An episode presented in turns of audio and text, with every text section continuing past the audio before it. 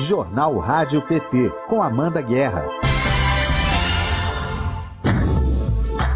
Sexta-feira, 19 de novembro de 2021, está no ar o Jornal Rádio PT. Informação e luta popular nas suas manhãs. Bom dia para você que está conectado em rádio.pt.org.br, pelo Facebook ou na TV PT no YouTube. Bom dia, Ludium. Bom dia, eu falava. Bom dia para Lúcia que nos emocionou aqui fazendo as libras durante aquele clipe lindo que nos traz tanta esperança eu e você aqui. Bom dia para Márcia que vai entrar daqui a pouco também nas libras. Eu sou Amanda Guerra e falo com você ao vivo do estúdio da Rádio PT. O nosso jornal segue até às 10 da manhã, horário de Brasília, na frequência do Partido das Trabalhadoras e dos Trabalhadores. Nossa convidada desta sexta-feira é a poeta, cantora, atriz, jornalista, essa grande artista brasileira, Elisa Lucinda. A gente vai falar de política, retrocesso na cultura e, claro, também de arte, da carreira dela, que é belíssima, a gente tem que destacar isso. Tem também o Lula pela Europa, a gente traz para você momentos marcantes da viagem do presidente. Hoje tem balanço da semana no Congresso Nacional e como atuaram, né, e de como atuaram as nossas bancadas na Câmara e no Senado. Você fica sabendo também o que será notícia hoje no portal do PT Nacional. Participe do nosso jornal mandando perguntas e mensagens pelo nosso chat do YouTube ou pelo WhatsApp do jornal Rádio PT 61931161527 61 93161527. Se inscreva no canal, curta este vídeo, ative o sininho de notificações e compartilhe a edição de hoje com todo mundo. Aquele seu amigo, aquela sua amiga que é fã da Elisa Lucinda, não pode perder essa entrevista. Ma, aquele crush, o contatinho, o tico-tico no fubá, né, Lude? Hoje é sexta-feira, gente. Hoje é sexta-feira, é dia de acionar esses contatos do WhatsApp. Manda para todo mundo, vamos compartilhar, espalha para geral e vamos aqui curtir essa edição que vai ser muito legal esse papo com a Elisa Lucinda, você não pode perder. Destaques do portal pt.org.br. Quem conta pra gente sobre esses destaques é o Fernando Brasil. Bom dia, Fernando, tudo bem? Muito bom dia para vocês todos, Amanda, Ludion, Lúcia e Márcia, e a todos os que nos acompanham aqui na Rádio PT, com transmissão pela TV PT, no YouTube. É, os nossos destaques dessa sexta-feira são os seguintes: vamos é, apontar os resultados do encontro do ex-presidente Lula com o presidente do governo espanhol, Pedro Sánchez, no Palácio de Moncloa, em Madrid. O encontro ocorreu agora pela manhã e, segundo informações do Twitter de Lula, foi um importante diálogo com o presidente espanhol. Os dois falaram sobre a integração europeia e da América Latina, além da importância das relações Brasil e Espanha e trocaram experiências na construção de políticas públicas de combate à desigualdade. A Espanha é o último dos quatro países visitados pelo presidente, a gente está dando isso aí essa semana toda, que cumpriu é, uma extensa agenda e importante agenda para o Brasil na Alemanha, na Bélgica e na França. O segundo destaque é na área social, com o fim do, tanto do Bolsa Família quanto do auxílio emergencial, o governo Jair Bolsonaro promoveu a maior exclusão social da história. Até outubro, 39,3 milhões de beneficiários eram pagos por meio dos dois programas. Agora, em novembro, entrou no lugar o Auxílio Brasil, que só contempla 14,5 milhões, ou seja, 24,8 milhões de famílias foram, ficaram desamparadas, conforme denunciou o Partido dos Trabalhadores na quarta-feira, numa série de matérias que a gente está vendo é, fazendo. Já mostramos o mapa da exclusão por estados e também em cada município do país. E hoje a gente vai destacar a exclusão nas 20 maiores cidades brasileiras. Então fique atento porque esse assunto é importante para a nossa militância. Finalmente, na semana do combate ao racismo, com manifestação prevista para o dia 20, no sábado, nosso site vai trazer o legado do PT na luta antirracista. Vamos destacar as políticas públicas implementadas pelos governos Lula e Dilma, como o Estatuto da Igualdade Racial e o Programa Brasil Quilombola. Também o sistema de cotas, que deu acesso e trouxe justiça histórica aos negros, deu acesso à universidade pública, aos serviços públicos, entre outras medidas que apostaram na busca da afirmação da comunidade negra na sociedade brasileira. Bem, é isso, Amanda. Devolvo a bola para você aquele recadinho de sempre. Quem ainda não é inscrito no canal, por favor, se inscreva, deixe o seu joinha e compartilhe essa edição, que sempre nos ajuda a chegar mais longe. Além disso, siga as nossas redes e acesse pt.org.br para saber tudo sobre disputa política nacional e mundial. Bom fim de semana e até segunda-feira. Obrigada, Fernando. Bom final de semana. A gente se vê na segunda. Direto do Congresso.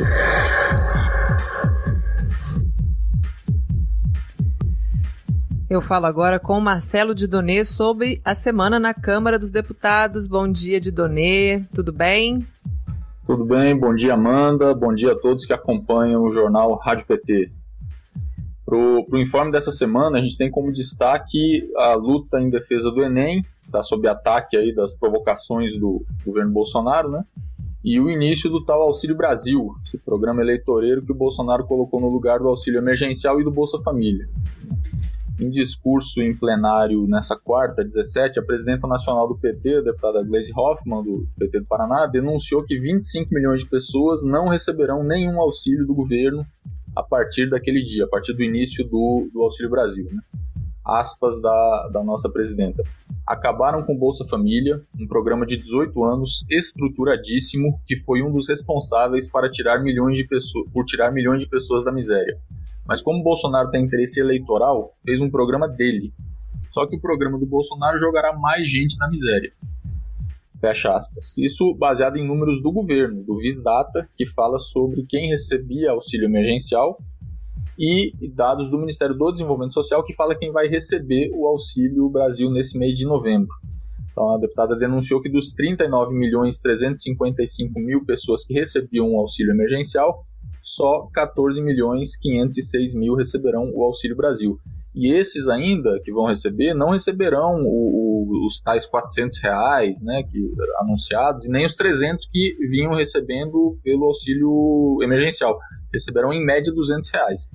Então, aquela história toda, né, de substituir o Bolsa Família com valor maior, a gente vai vendo na prática aí, né? É o estilo Bolsonaro de desgovernar. Eles aproveitaram a crise econômica que as medidas de governo dele criaram, aprofundaram, aproveitaram os efeitos da pandemia que o governo dele fez de tudo para aprofundar, desde o começo da pandemia com o negacionismo e outras tantas medidas que, que, é, que vão no sentido oposto até da lógica, né? E, e aproveitaram isso tudo para emplacar o fim do Bolsa Família e fazer demagogia com o fim do auxílio emergencial e a criação do tal Auxílio Brasil. Esse é o, é o modo Bolsonaro né, de, de governar. E os efeitos vão se acumulando e nós estamos vendo aí. Né? em defesa do Exame Nacional do Ensino Médio. A bancada do PT, é, assim como de outros partidos de oposição, convocou o convocou não, o ministro se autoconvocou, o ministro compareceu, né, à, à, comissão e de educação na quarta-feira também e, é, e os parlamentares né, cobraram, denunciaram o que está acontecendo no INEP, que é o organizador do Enem, e e questionaram né, sobre a preocupação principal do, da, dos parlamentares do PT é garantir a lisura do processo do Enem, é garantir a segurança dos estudantes que se credenciaram, que, que se inscreveram e vão fazer o Enem nesse fim de semana e no outro. Né? É, o deputado Alencar Santana, ele colocou uma fez uma fala aqui que é muito interessante, né, na ideia de educação como inimiga. Colocou: a política desse governo é destrutiva em todas as áreas. O problema com o INEP no Ministério da Educação vem ocorrendo desde o primeiro ano e não é coincidência. Tem um projeto por trás que tem a educação como inimiga, tem o estudante como inimigo. Aliás, que tem a coisa pública no seu conjunto como inimigo. Lamentavelmente, o presidente vem implementando esse projeto em todas as áreas de governo. Ele complementa, ele diz, nós estamos alguns dias da prova e estamos aqui discutindo a situação do Enem. Lamentável por culpa do Ministério e por culpa da direção do, do INEP. Teve o caso da, da exoneração em conjunto de 37 servidores, teve é, denúncias de, de, de, acesso da Polícia Federal à sala onde fica é, guardada as provas, quebrando a questão do sigilo. Né? E aí tem as provocações do Bolsonaro, né, do, do, governo como um todo, né, dizendo que esse vai ser o Enem. O Enem começa a ficar com a cara do governo Bolsonaro. Né? Quer dizer, o Enem é uma política política de Estado, não é, não tem a cara nem do PT, nem do PSDB, nem do Bolsonaro, tem que, ser, tem que ter a cara da política de Estado que amplia as chances de acesso da população à, à universidade pública. Né? E não por acaso, já finalizo aqui o informe, as inscrições tiveram nesse Enem uma baixa enorme, e principalmente de uhum. estudantes, de estudantes negros, indígenas, entendeu? De, de antes, que é o acesso da população, a, o Enem é um dos, uma das portas a mais de acesso da população à, universidade, entendeu? Então, a gente vê que por trás de toda a retórica, o objetivo dele é esse mesmo: é ir excluindo, é desfazendo o que nossos governos começaram a fazer. Né? E, e, e a toada toda da, da, bancada do PT e agora e, e de outros parlamentares aqui, da, da minoria, da oposição, é de fiscalizar. Nesse fim de semana e no próximo, fiscalizar a lisura, mobilizar os entes do próprio governo, que o próprio governo tem é, é, coletivos e comissões para acompanhar né, o, a realização do Enem. Os parlamentares vão ficar em cima divulgando, não para fazer, não, não, não, não para fazer terrorismo, né? Pelo contrário, para denunciar o que aconteceu, mas para garantir ao uhum. máximo a segurança do processo, para que os alunos que vão fazer a prova, os estudantes, os estudantes que vão fazer a prova, façam tranquilamente e a, a, a, resolução dos problemas que esse governo tem criado a gente vai resolvendo aí paralelamente, né? Mas a, a linha da bancada do PT com, com, outros parlamentares nesse fim de semana e no próximo para as provas do Enem vai ser essa, tá? É isso. Boa, bom fim de semana para todos e para todas. Semana que vem a gente se vê de novo. Muito obrigada, Didonê. Até semana que vem. Bom trabalho, bom final de semana. Ah. Ah, e todo mundo no, dos atos do 20. E todo mundo amanhã nos atos contra o racismo e fora Bolsonaro. Né? Aqui, aqui no DF vai ser a partir das 15 horas no Museu da República. Né? A concentração às 15 horas, então, no Museu da República para quem está aqui em Brasília. Obrigada, Didonê. Até semana que vem. É. Isso que o Didonê estava falando agora sobre a prova do Enem, o INEP, que é uma autarquia ligada ao Ministério da Educação, né, o Instituto Nacional de Pesquisas Educacionais Anísio Teixeira, ele, ele faz a prova do Enem, do Enem desde sempre, desde quando era um exame que que fazia né, a classificação do ensino médio no país, depois ele ganhou esse caráter de acesso à educação superior. Os servidores do Enem sempre tiveram autonomia na elaboração das provas. Nenhum governo nunca interferiu na elaboração das provas do Enem. É a primeira vez que a gente tem esse tipo de censura no Brasil, desde que o exame foi criado há mais de 20 anos. A gente fala agora com a Thaís Ladeira sobre o Senado Federal. Bom dia, Thaís. Bom dia, bom dia, Amanda. Bom dia para você, para Márcia, que acaba de fazer meu sinal de Libras aí, que eu tô vendo. Bom dia.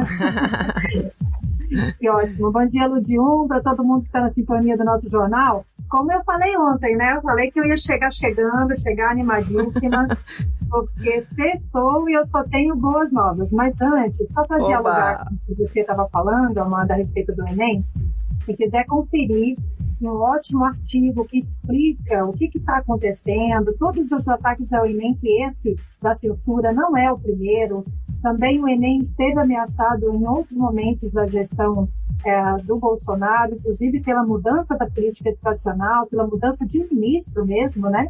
Já, já nós estamos agora com Milton Ribeiro na terceira gestão, passamos pelo Ricardo Vélez, passamos pelos Abraham, que a gente nem gosta de lembrar, e agora estamos é, no atual ministro, mais uma tentativa de interferência nessa que é um grande, uma grande porta de entrada né, é, para o ensino superior, que é o, o, o, teste, a prova do Enem. Bom, se você estiver interessado em saber mais informações sobre isso, é só entrar em pt.senado.org.br, você vai lá no, no, lugar onde a gente coloca os artigos, bem no final da página, você vai encontrar um artigo do Bruno Costa, que é assessor parlamentar, ele que é especialista na área da educação, trabalha na liderança do PT do Senado, e o artigo se chama Enem, é apenas um dos alvos da guerra bolsonarista contra a educação pública. Então, na verdade, é, Amanda, é, como eu falei, né, é só a ponta do iceberg, é essa tentativa de desestruturação da educação pública não é de hoje, não é nova, e a gente precisa mesmo reagir. Agora vamos falar de boas notícias, que afinal de contas a gente termina a semana de alma lavada, Amanda, com essa passagem do presidente da República. Ops, não, não é não. o presidente em exercício. Oh, não, não é não. o presidente Lula está é, pela Europa representando o Brasil e resgatando a nossa imagem no exterior, sendo recebido como com honrarias de chefe de Estado, dialogando uhum. com outros presidentes. E aí enche o nosso peito de esperança ver essa trajetória. Bom, esperança também a gente teve ontem ao acompanhar a emocionante sessão do plenário do Senado Federal, ah, que foi ontem à tarde, e que é, trouxe para a gente um, um marco. É, o Senado aprovou ontem uma pauta histórica no mês da consciência negra. Vim desde o início do mês, o senador Paulo Paim uhum. esteve aqui com você, também disse isso, que seria um momento histórico e foi. Às vésperas do 20 de novembro, foram aprovadas três propostas do senador Paulo Paim, três duas Maravilha. delas com forte simbolismo para o movimento negro. Nós estamos falando do reconhecimento do, do Cais do Valongo como patrimônio afro-brasileiro. No podcast da Rádio PT tem uh, uma entrevista sobre isso. Eu não me lembro, Amanda, mais com quem você conversou, mas depois você... Milton Guram, quiser... Milton Guram, um antropólogo que encabeçou essa candidatura e está, assim, desde o início por dentro de todos, todos os trabalhos para chegar até esse momento, né, de vitória. Que coisa boa, Thaís. E ele ontem deve ter festejado demais. O Com segundo, a segundo PL, que foi o projeto de lei que foi aprovado, que tem um forte simbolismo também para o movimento negro, é o selo Zumbi dos Palmares. Nós ouvimos aqui o relato emocionado uhum. do senador Paulo Paim, do PT do Rio Grande do Sul, dizendo o que, que significou zumbi para ele quando ele percebeu quem ele era de fato, quem Zumbi dos Palmares representa a sua luta e o que ele representa para o movimento negro. E aí, finalmente, também o Senado aprovou o projeto do PT que classifica injúria racial como crime de racismo. Então, esse foi um dos mais importantes uh, projetos aprovados esse ano. Porque vamos lembrar, gente, da mesma maneira que foi muito importante para o movimento de mulheres a aprovação da lei da Maria da Penha, mas, sobretudo, a aprovação da lei do feminicídio, a primeira lei na gestão do Lula, a segunda lei na gestão da Dilma, é muito importante que a gente tipifique a injúria racial como crime. E aí as pessoas vão ter que responder juridicamente. Não vai ser mais uma questão de multa, não vai ser mais uma questão de ah, boletim de ocorrência, não.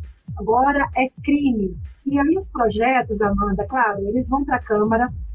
A gente conta com a nossa aguerrida bancada na Câmara para defender esses projetos, para fazer aprovar esses projetos. Certamente a equipe vai acompanhar, a equipe do, do PP na Câmara vai acompanhar. E eu queria registrar ainda, é, na linha dos artigos, um artigo da Maria Isabel Salles, que é assessora parlamentar da, do, do senador Paulo Paim, e ela escreveu um belíssimo artigo é, sobre racismo ambiental. E aí ela diz o seguinte: cuidar do meio ambiente é proteger e respeitar os povos originários, quilombolas, indígenas, os povos das florestas, que combatem o desmatamento e a degradação ambiental. A gente sabe, né, que nessa ancestralidade do povo é, negro existe uma relação muito próxima com a natureza e eles vivem dela e vivem para ela é, nas suas nos seus nas suas tradições. Então é sempre importante perceber onde se localiza também o racismo ambiental nesse mês da consciência negra. Amanda, se vocês quiserem saber mais sobre a nossa atuação no Senado, convido todo mundo para as 5 da tarde sintonizar o Sextou no Senado, que hoje é sexta-feira, é dia de resumão e saber como atuou a nossa bancada ao longo dessa semana com Nilo Bairros. Eu convido todo mundo, daqui a pouquinho eu vou colocar o link do YouTube para vocês assistirem no chat, para quem está nos acompanhando pelo YouTube. Eu volto segunda-feira, desejando que todo mundo tenha um ótimo final de semana, continue se cuidando, usando máscaras, atenção, tem uma nova cepa de vírus vindo por aí, bora se cuidar terceira dose no, no braço, se possível. Para quem está no calendário, Amanda. não perca essa ah, oportunidade. E por falar nisso, olha, eu sou capixaba, quero já saudar a minha conterrânea Elisa Lucinda, que daqui a Exato. pouco vai estar aqui com você. A grande Elisa Lucinda, capixaba também. Eu não sei de que cidade ela é, eu sou do interior do Espírito Santo. mas eu sei que ela é capixaba e eu fico muito feliz de ver uma conterrânea chegando aqui no programa. Eu acho que ela é de Cariacica. Ah, então, é Vitória estado, mesmo, né? Ali, ah, Vitória, é, ou, ou é a região ali metropolitana de Vitória, eu não sei, Thaís, vou até perguntar isso para ela. Mas vamos falar ah, tá aqui, bom. Espírito Santo, só pra gente ouvir. Olha lá que bonitinho. Não, sinal de Libras para Espírito é, Santo, que eu adoro. É, um dia eu pedi, né, que eles repetissem para saber como que é o, o, nome do meu estado. Obrigada, Márcia. Bom final de semana para você também. Tchau, pessoal. Até segunda-feira. Tchau, Thaís. Até segunda. Bom final de semana.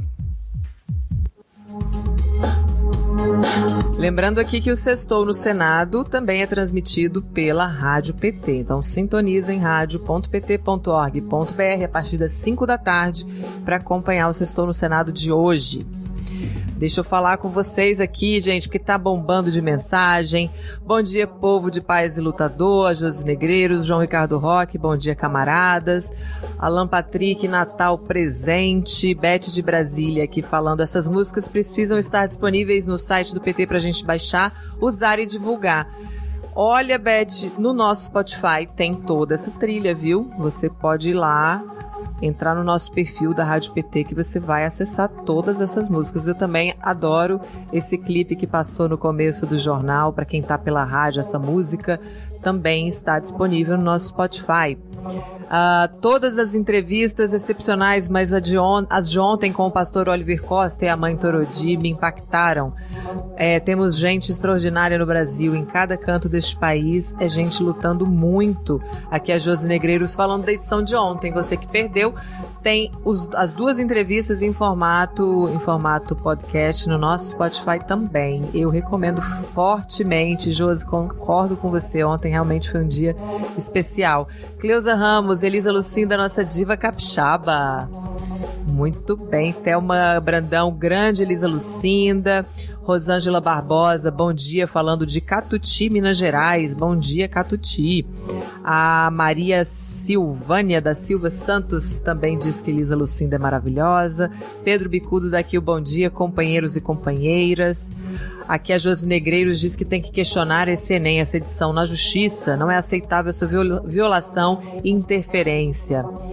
Ela diz também que, que foi o Haddad quem reestruturou o Enem e fez desse um grande programa, uma porta, realmente uma porta de entrada. Ele antes avaliava o ensino médio no Brasil, né? O Enem ele, ele foi criado. Eu acho que o Enem tem 30 anos, se eu não me engano. Vou apurar direitinho aqui e confirmo com vocês. Mas foi na gestão do Fernando Haddad como ministro da Educação que ele ganha esse caráter de acesso ao, ao, à educação superior, ao ensino superior no Brasil todo. E várias é, instituições privadas, inclusive, é, usam o Enem também como, como classificação para ceder bolsas, enfim, é uma política pública muito interessante que, que proporcionou um acesso muito maior à educação superior no país. A Karina Ruda diz: Bom dia, companheiros. Sextou, sigamos firmes na luta contra esse desgoverno.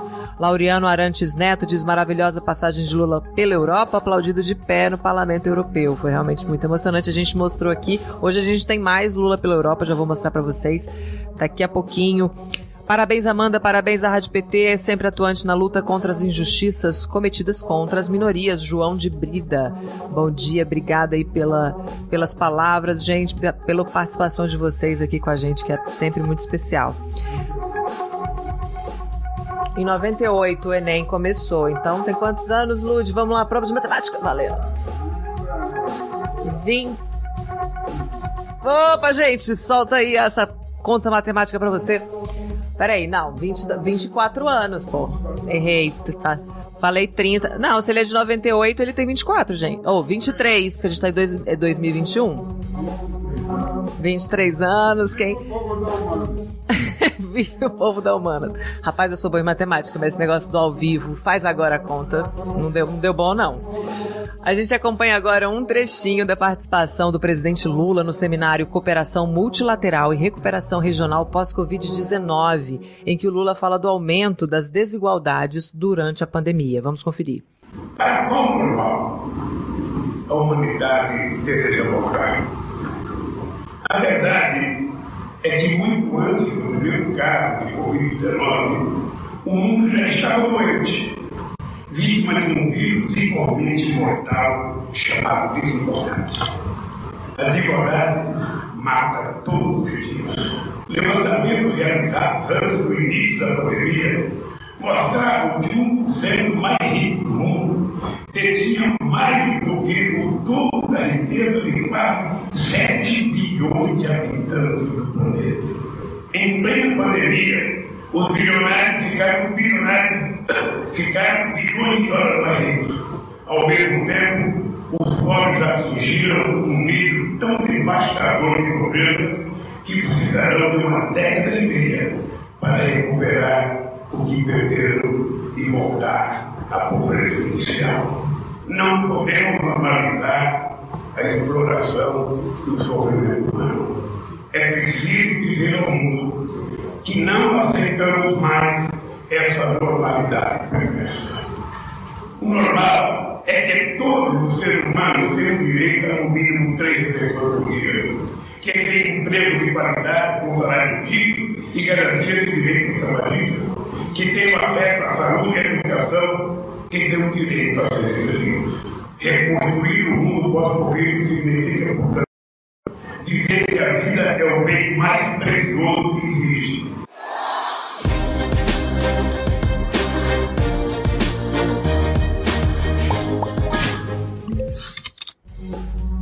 Isso aí, Lula. Enquanto isso, aqui no Brasil, PT cobra de Bolsonaro dados sobre a exclusão de 25 milhões de pessoas do auxílio emergencial.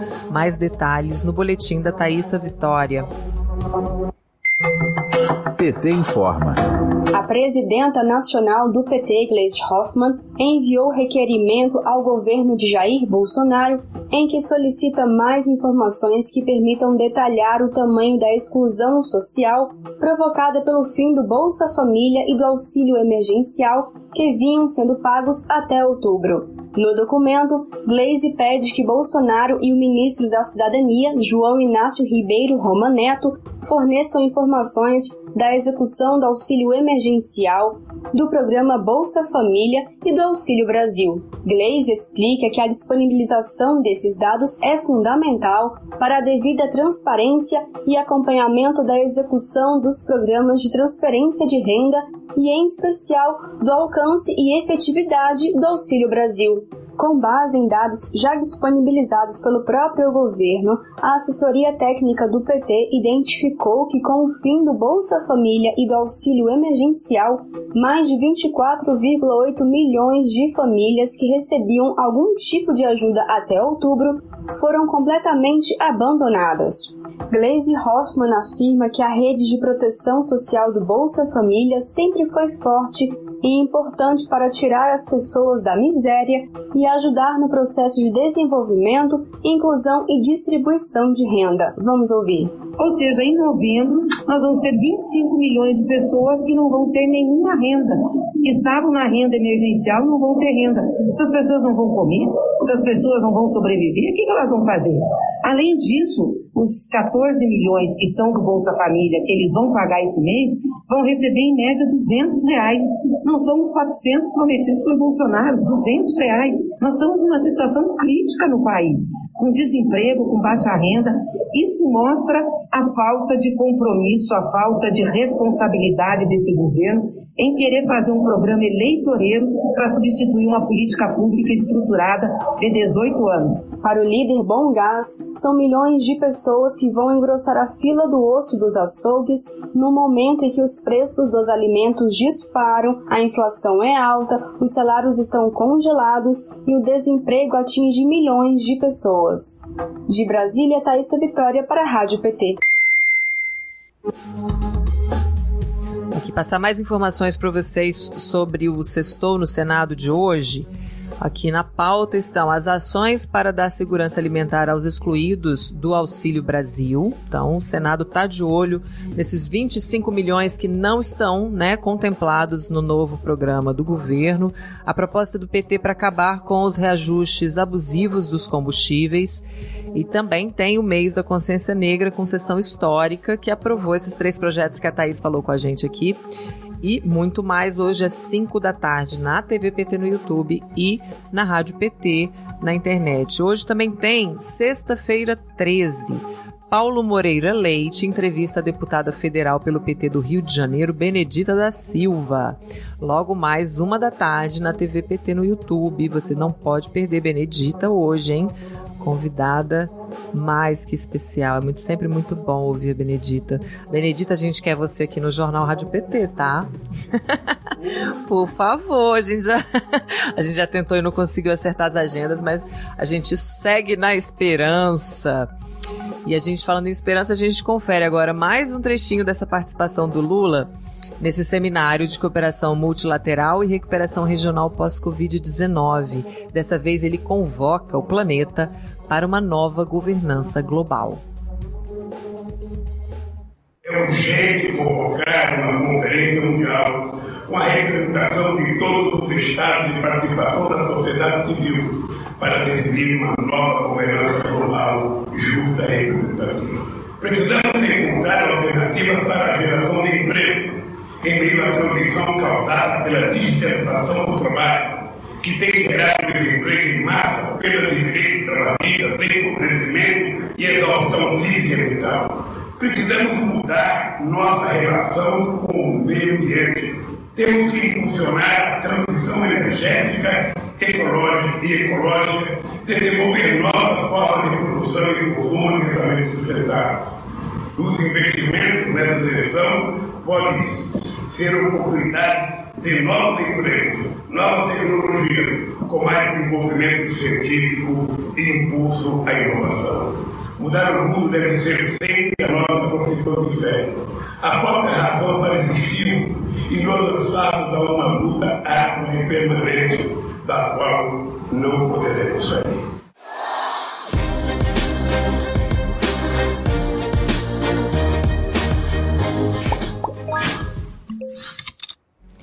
A gente tem mais um vídeo aqui que eu já vou explicar do que, que se trata para quem está pela rádio que não vai poder assistir porque esse não tem áudio, que é a chegada do ex-presidente Lula ao Palácio de Moncloa para o encontro com o presidente do governo da Espanha, Pedro Sánchez. Eles falaram sobre a integração europeia e da América Latina é, além da importância das relações Brasil-Espanha. Eles conversaram também sobre as experiências em comum na construção de políticas públicas de combate às desigualdades, né? E dividiram a preocupação com o tema das mudanças climáticas e a importância da solidariedade entre as democracias no enfrentamento ao avanço da extrema-direita, que é um problema no mundo inteiro. Vamos passar esse videozinho? Do Lula encontrando o presidente Pedro Sanches. Produção, estamos no ponto aí? Olha lá, eles se cumprimentam, isso no Palácio de Governo, em Madrid.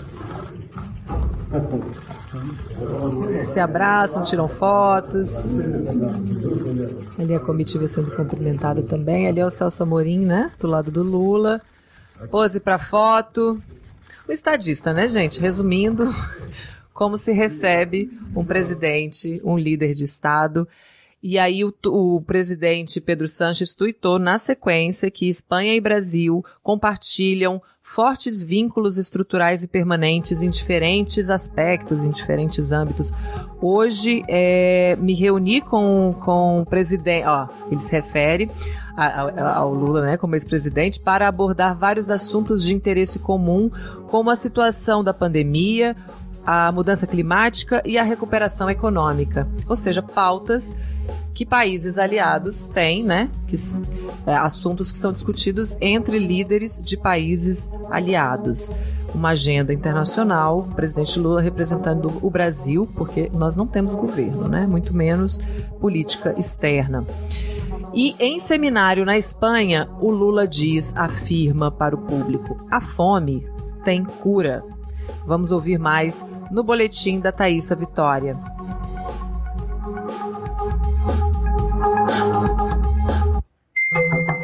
PT informa.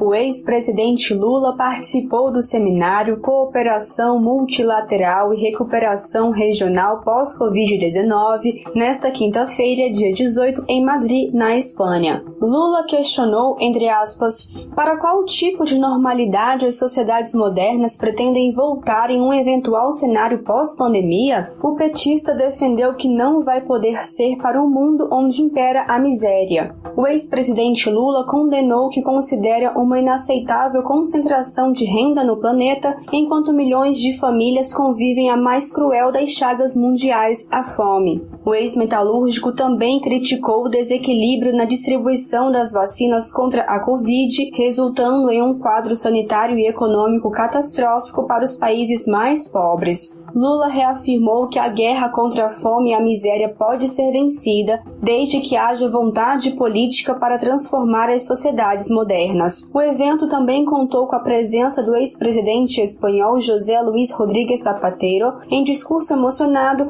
Zapatero enalteceu a presença de Lula, reforçou a importância do trabalho do petista na presidência da República e defendeu um novo modelo de governança global. Zapatero declarou que o ressurgimento de Lula vai ser o ressurgimento do Brasil. O ex-presidente espanhol definiu Lula como o mais amado, o mais respeitado e o líder político que mais lutou pelos pobres nos últimos 50 anos no mundo.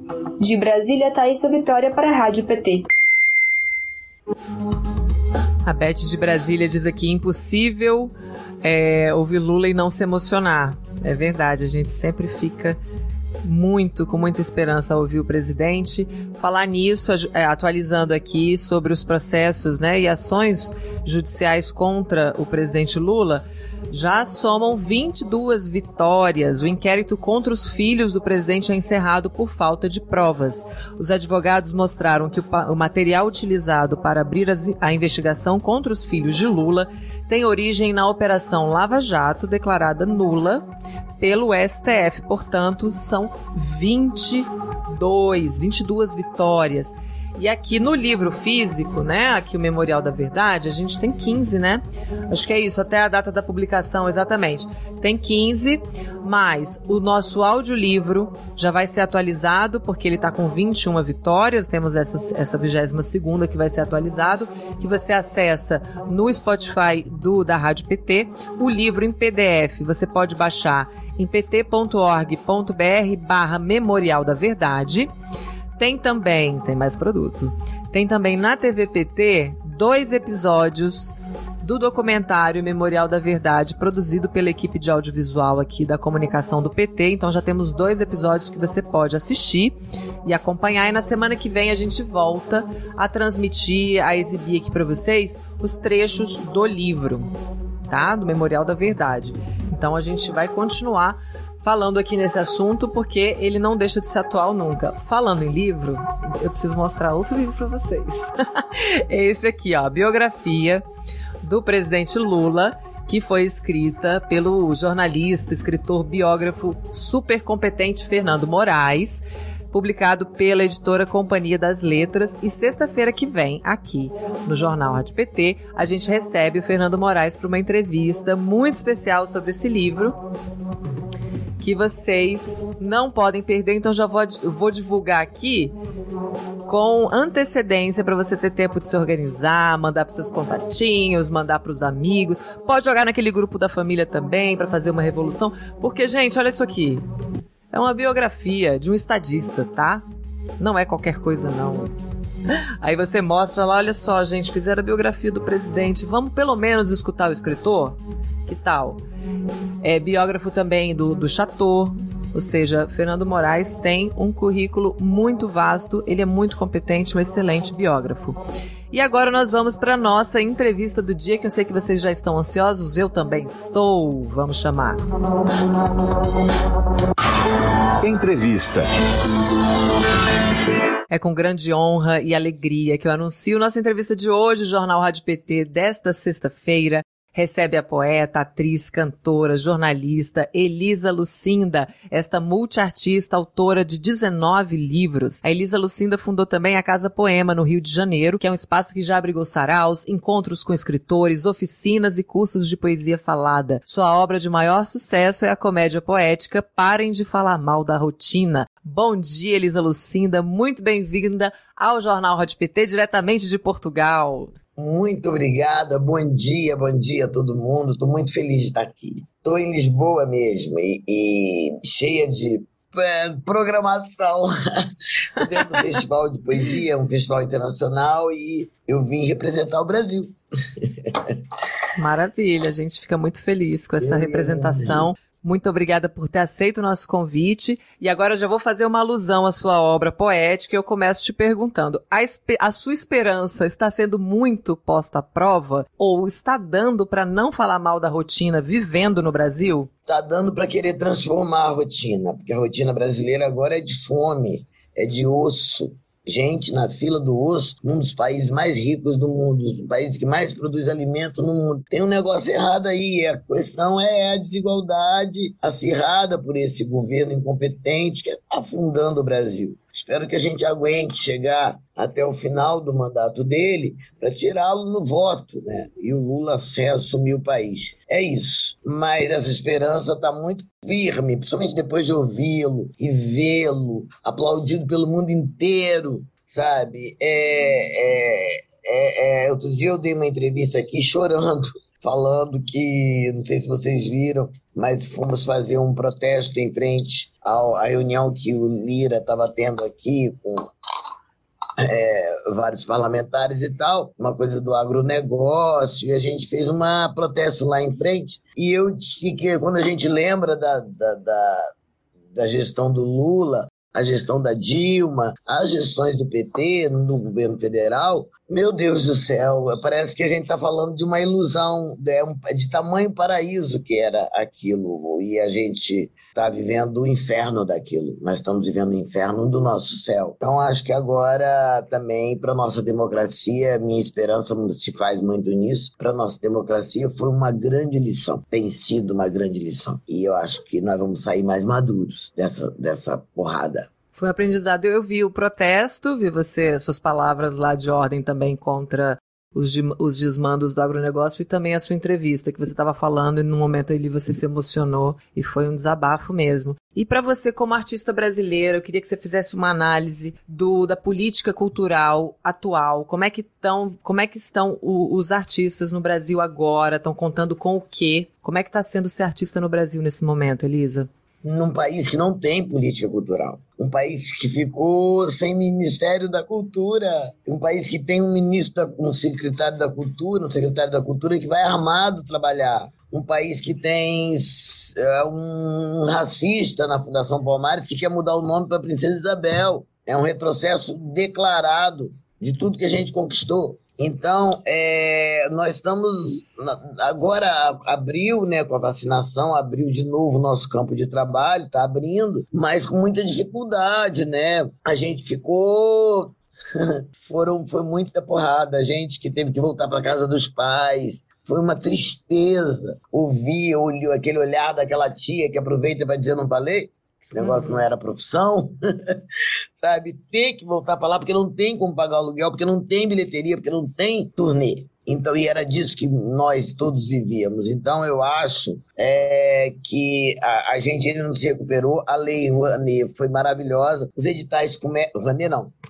a Rouanet que eu gosto tanto, mas é a lei, a lei Aldir Blanc e, e salvou salvou muitos de nós. E eu estou falando de muita gente. Existem palhaços, existem né, artistas de rua, existem pequenos grupos de teatro de cada local, de cada cidade desse Brasil imenso todo mundo ficou sem trabalho. E não houve nenhuma programação para nós, nenhum pensamento para nós, nenhuma política cultural para nós, porque a gente não tem importância nesse governo. O governo não compreende o papel da cultura, não compreende, ainda mais a nossa, que ele acha que está totalmente aparelhada pela esquerda. E aí é muito triste, é muito triste, é muito.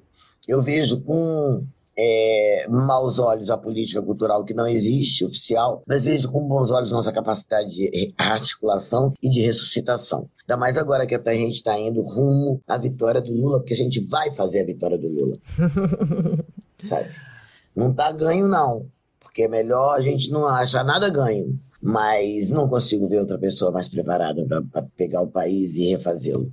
Essa é Elisa Lucinda, poeta, atriz, jornalista, cantora, Aqui a, a Cleusa Ramos, Elisa Lucinda, sempre maravilhosa. No começo do programa eu tinha um monte de saudação para você, Elisa, também. Todo mundo aqui exaltando o seu trabalho, sua presença aqui, comemorando você estar tá aqui com a gente. A, a Josi Negreiros diz, linda e maravilhosa, Elisa Lucinda.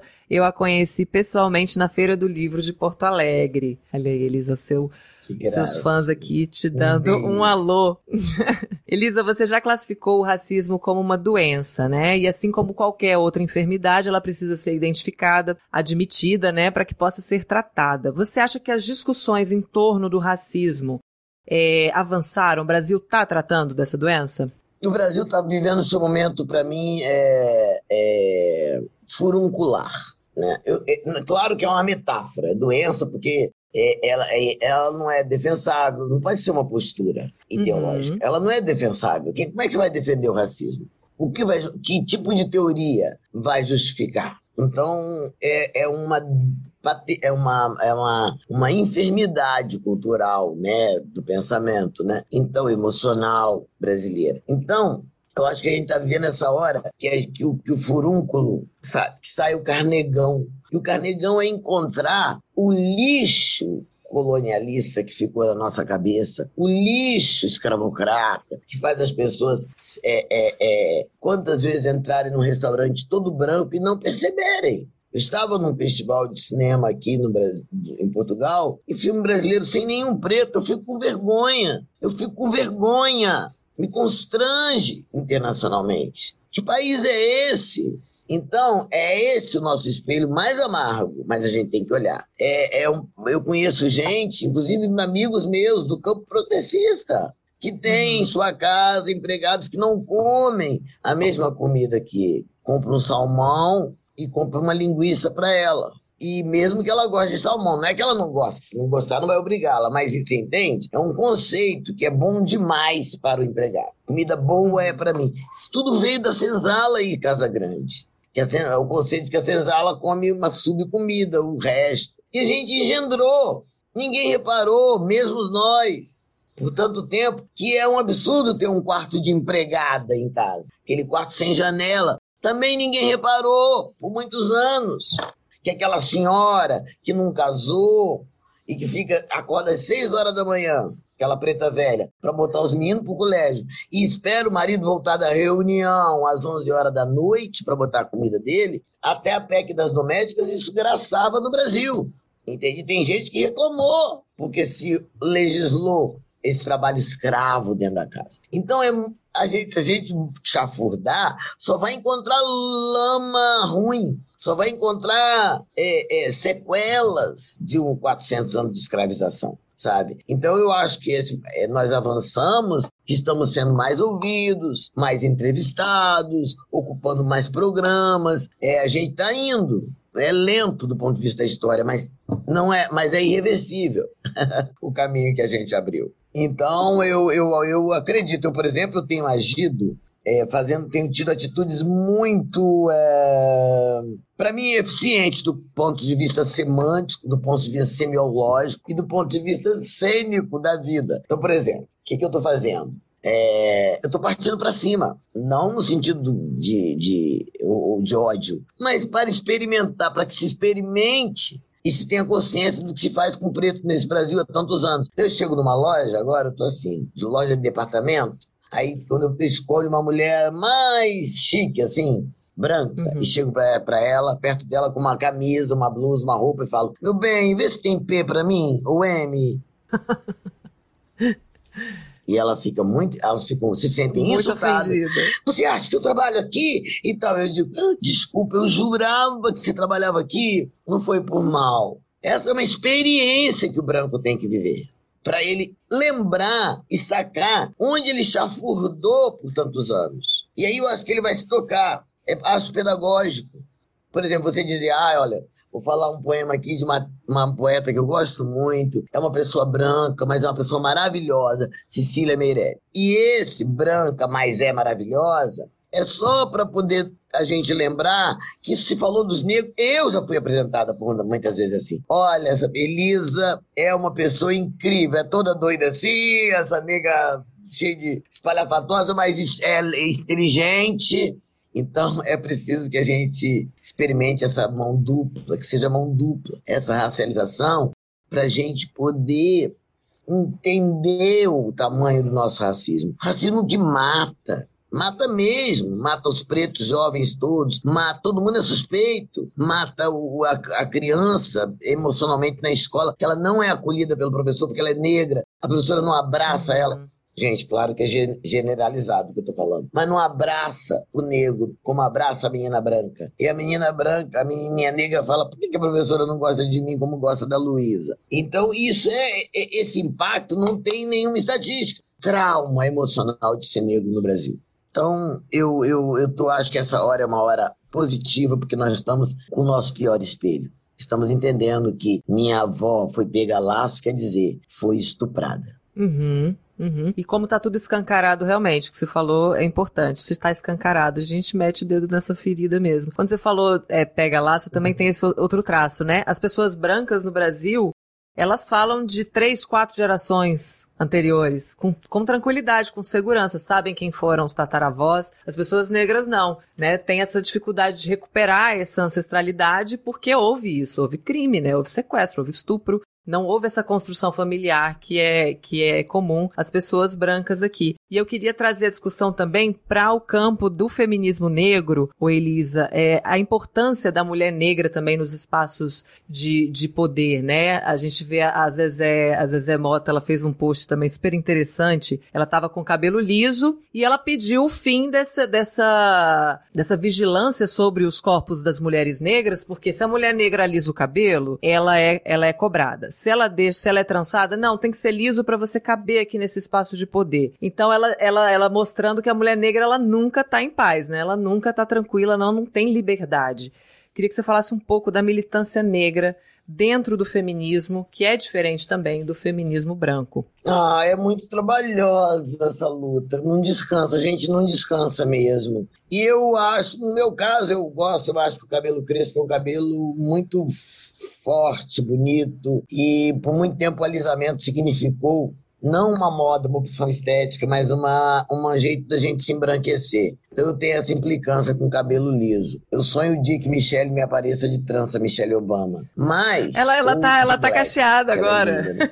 Mas eu, eu acho assim, a nossa luta mesmo é, eu acho que tem um respeito pela mulher negra que a gente é difícil recuperar, mas a gente está lutando há muitos anos. Mesmo eu, sabe, que Zezé Mota e Flávio Oliveira, tantas pessoas que eu conheço, que são super respeitadas, mas muitas vezes somos confundidas com prostitutas no hotel, Quantas vezes você chega no hotel, se, se, se, chega no hotel de tarde, vai dar sua palestra à noite, vai jantar com, pode ser um, uma super palestra para um banco poderosíssimo, e aí você volta às duas horas da manhã e já mudou de atendente no hotel chique que você está pago pelo contratante. E o cara pergunta, visita? Você fala, eu queria a chave. É visita? Como visita? Porque ele não consegue compreender que aquela nega está hospedada ali. Uhum. E agora de máscara não reconhece mesmo. Entende? Sem contar que os brancos não sabem quem somos nós. Os brancos não olham para nós direito. Eu não confundo Ivete Sangalo com Cláudia Leite. Eu não confundo Ivete Sangalo com Daniela Mercury, mas eles confundem Djavan com Milton Nascimento, eu com Margarete Menezes, eu com Elza Soares, eu com Zezé Mota. São belezas diferentes. Não somos olhados entende? Então, olhadas, e olhados e olhadas, mas então eu acho que essa é uma luta muito difícil, muito. É, é, é um, por isso que eu disse que é no campo simbólico. Ah, o audiovisual tem que dar conta disso, tem que botar as nossas princesas, protagonistas, protagonistas, protagonistas, nossas negras, chiquérrimas, respeitadas, com nossa cultura, com nossa força, com nossa sensualidade, E aí a gente muda, porque nós somos uma geração é, nós, nós, somos uma geração, não. Houve uma geração, ou duas ou três, que sofreu muito, por exemplo, o dano que fez o conceito das Paquitas. Entende? Menina preta no Brasil querendo ser Paquita. Que dor. Que dor. Uhum.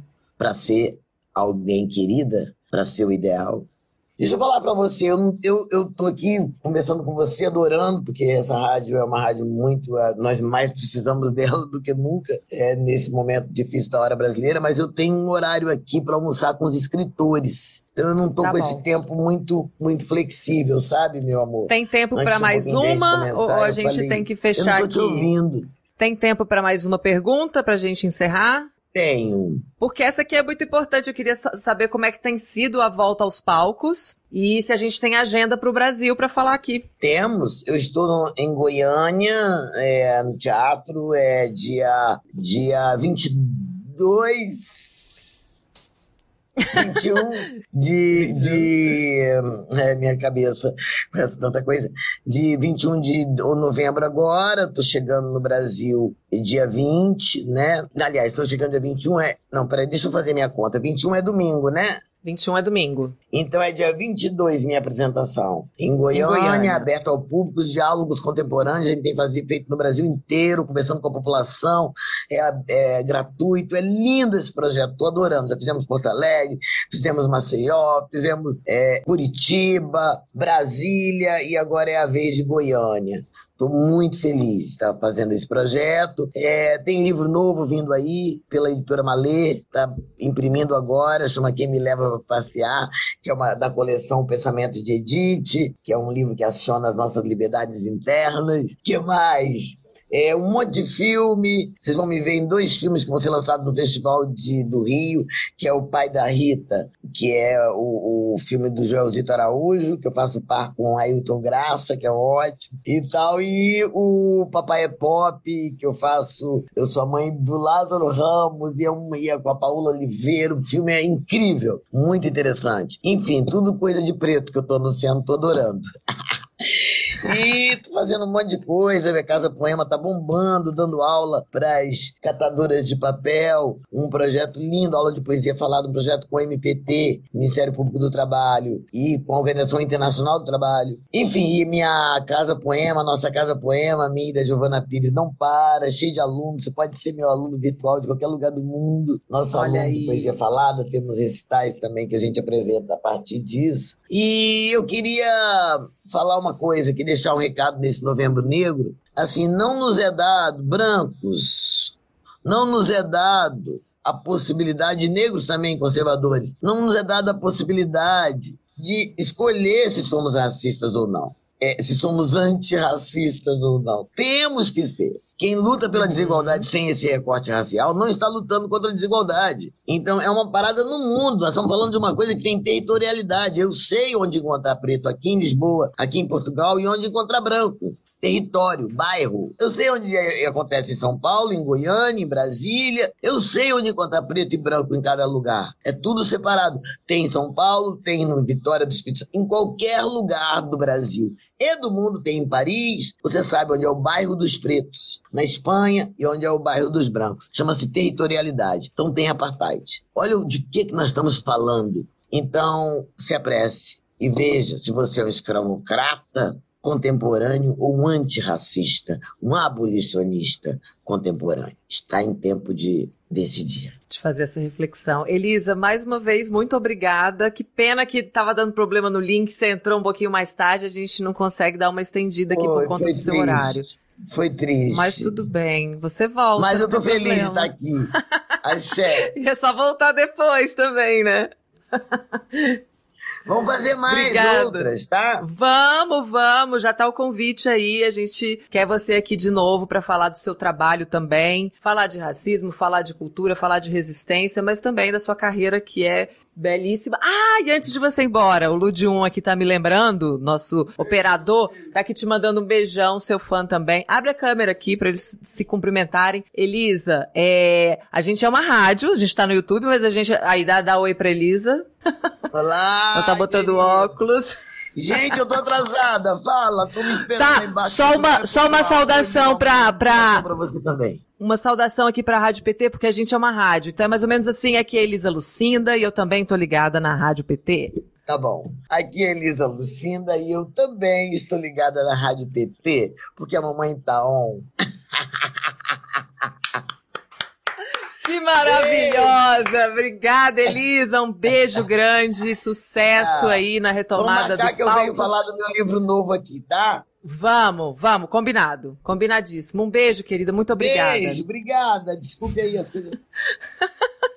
Maravilhosa Elisa Lucinda, poeta, atriz, jornalista, cantora, querida também, militante aqui, progressista, trazendo esse assunto tão importante. Fica aí o recado da Elisa Lucinda. Quem é você, branco ou negro que não é progressista? Você é um abolicionista moderno ou você é um escravocrata moderno? É uma excelente pergunta para todos nós, para a gente se fazer diariamente. Os espaços que a gente ocupa, tá branco demais? Como mudar isso? Como é que, que a gente pode fazer para atuar também? Eu acho aqui que a gente tem. Ah, a gente tem mais um Lula pela Europa? Tem sim, tem sim. Vamos mais de Lula pela Europa, gente? Porque o pai tá on e a gente também está aqui nesse sextou muito feliz. A gente quer ver mais um pouquinho de Lula. A gente queria era do La Lula, mas já que não tem Lula aqui do nosso lado, a gente vai o quê? Vai mostrar Lula. A gente acompanha agora um pouquinho da entrevista que o Lula concedeu ao grupo S e D em Bruxelas. Vamos sonhar com o presidente Lula em ter um país que seja exemplo para o mundo. Vamos sonhar porque assim a gente consegue ajudar a construir essa realidade. Para terminar esta nossa conversa, gostava de lhe perguntar, porque o mote da- do GPF 2021 este ano é: se o podemos sonhar, podemos fazê-lo. No seu caso, que é um, um humanista total, qual é o seu sonho? Não um sonho genérico, mas concretamente para os próximos 10, 15 anos. Que sonho ou que sonhos tem para si, para o seu país, para o mundo? Ah, Eu sonho com um mundo mais fraterno. Eu sonho com um mundo mais solidário. Eu sonho com um mundo onde prevaleça o amor e não o ódio, onde prevaleça a paz e não a guerra. Eu sonho com um mundo em que as pessoas possam comer três vezes ao dia, que as pessoas possam ter acesso ao emprego, à educação, ter acesso a atividades culturais. Ou seja, eu sonho com um mundo em que todos, todos possam viver com dignidade. O sonho agora é recuperar a democracia do meu país. Eu sonho que o Brasil volte a ser democrático, que o Brasil se transforme num país, sabe, que seja exemplo para o mundo. Exemplo na questão do clima, exemplo na questão do emprego, exemplo na questão do salário, exemplo na questão, sabe, da educação e exemplo, sabe, na qualidade do ser humano que nós queremos criar. Um ser humano fraterno, um ser humano que simboliza o amor e não a guerra, a paz e não o ódio. É isso que eu sonho.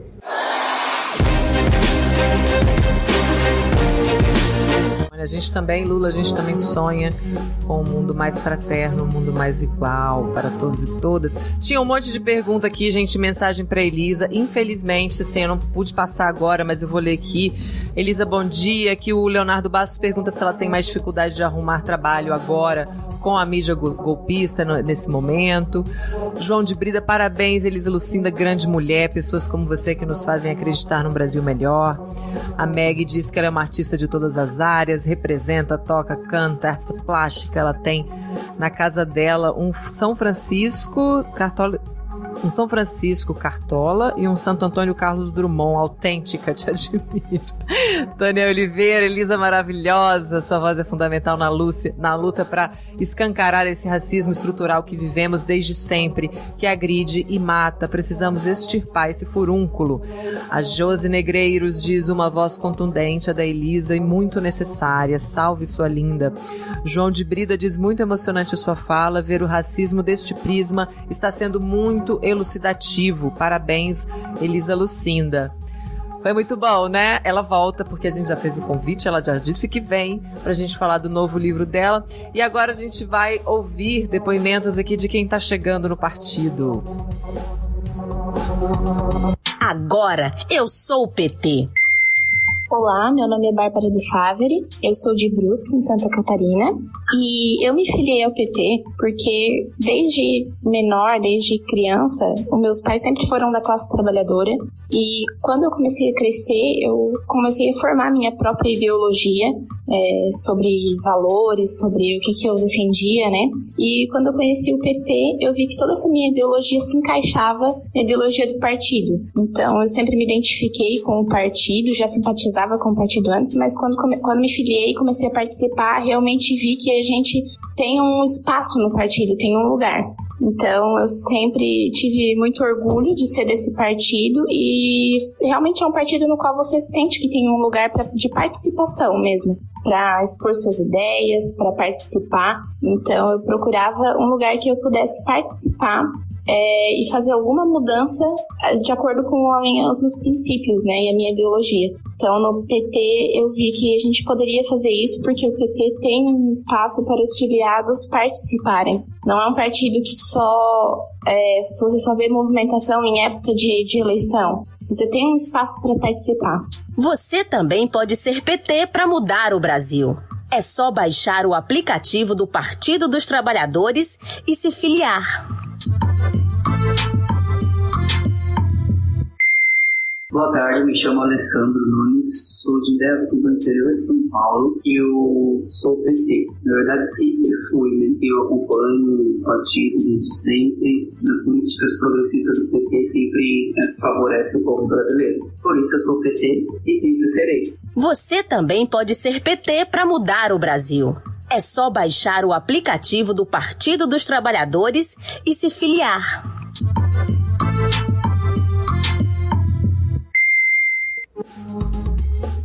É isso aí, você também pode se filiar ao partido em pt.org.br barra filiacal, né? Que seria o filiação sem o cedilha e sem o tio. O Jornal Rádio PT de hoje fica por aqui, mas você pode seguir ligado em rádio.pt.org.br. A gente também está lá no Spotify, procure por Rádio PT e aproveite nossos podcasts, as playlists. Sim, tem muito material bacana, a gente está sempre postando o material do dia, né? Tanto os boletins, quanto as entrevistas, quanto o podcast do programa. Então você tem tudo no seu aplicativo ali na sua mão, a hora que você quiser, se você não quiser acessar a rádio. Mas acessa a rádio também, dá essa audiência pra gente, que a gente gosta. Eu quero agradecer. Chama os amiguinhos, chama todo mundo, gente. Chama todo mundo. Vamos fazer, vamos aumentar essa rede aí de comunicação do PT, tá cada dia mais bonita, mais animada. Espere a mídia hegemônica. É, não espere a mídia hegemônica, seja você a sua mídia. Olha aí, hoje a gente, a gente vai bolar mais, mais frases de efeito aqui, cafonas para você, porque a gente adora uma cafonice. E eu quero agradecer, mandar um beijo, um abraço para todo mundo que contribui nos 21 diretórios estaduais do PT que estão apoiando a gente na transmissão do jornal no Facebook, formando essa rede bonita e conectada em todo o Brasil. A gente volta segunda-feira ao vivo, a partir das nove da manhã, é no, na Rádio PT na internet, né, na nossa web rádio, na TV PT no YouTube e também no Facebook. Quem ainda não se inscreveu, aproveita, se inscreva agora no canal, curta os vídeos, acompanhe a rádio, o portal e siga as nossas redes sociais. Tenham um ótimo final de semana. Amanhã tem mobilização, quem puder, quem tiver vacinado direitinho, quem tiver saudável vai. Bota seu corpinho na rua e a gente se vê de novo na segunda-feira. Muito obrigada pela sua companhia. Rádio PT, aqui toca democracia.